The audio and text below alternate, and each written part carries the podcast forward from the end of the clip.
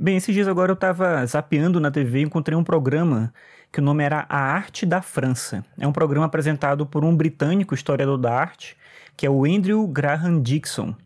Ele estava passando num canal que chama Films and Arts. Eu não conhecia esse canal, enfim, eu estava zapeando, encontrei esse programa e fiquei assistindo.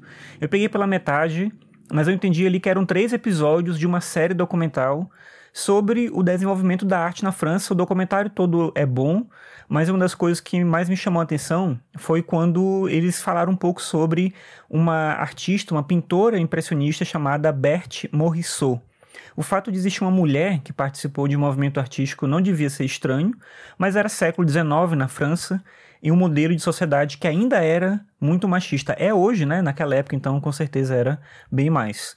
Tanto que a maior parte das coletâneas de imagens de obras de artistas impressionistas, elas não apresentam obras da Berthe Morisot. A gente não vê essas obras assim. Eu mesmo não conhecia o nome dela, por exemplo mas elas são tão boas quanto a de qualquer um dos outros expoentes do movimento, que você vai lembrar mais, o nome é mais fácil de lembrar, como Degas, Renoir, Monet.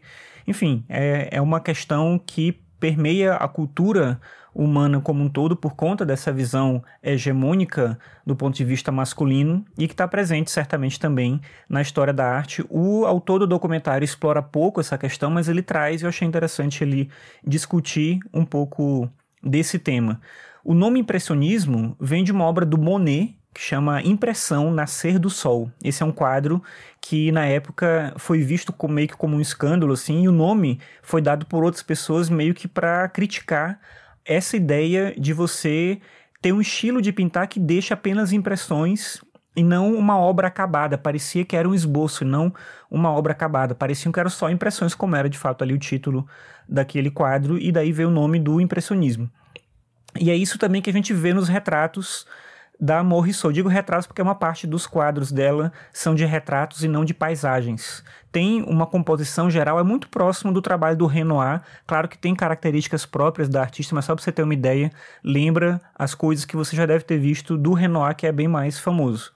A história da arte ela é cheia disso, né? De pessoas que se destacam e claro, elas têm competência, elas têm qualidade, mas alguns outros artistas, eles têm uma história que é meio que abafada, eles não têm as histórias bem contadas.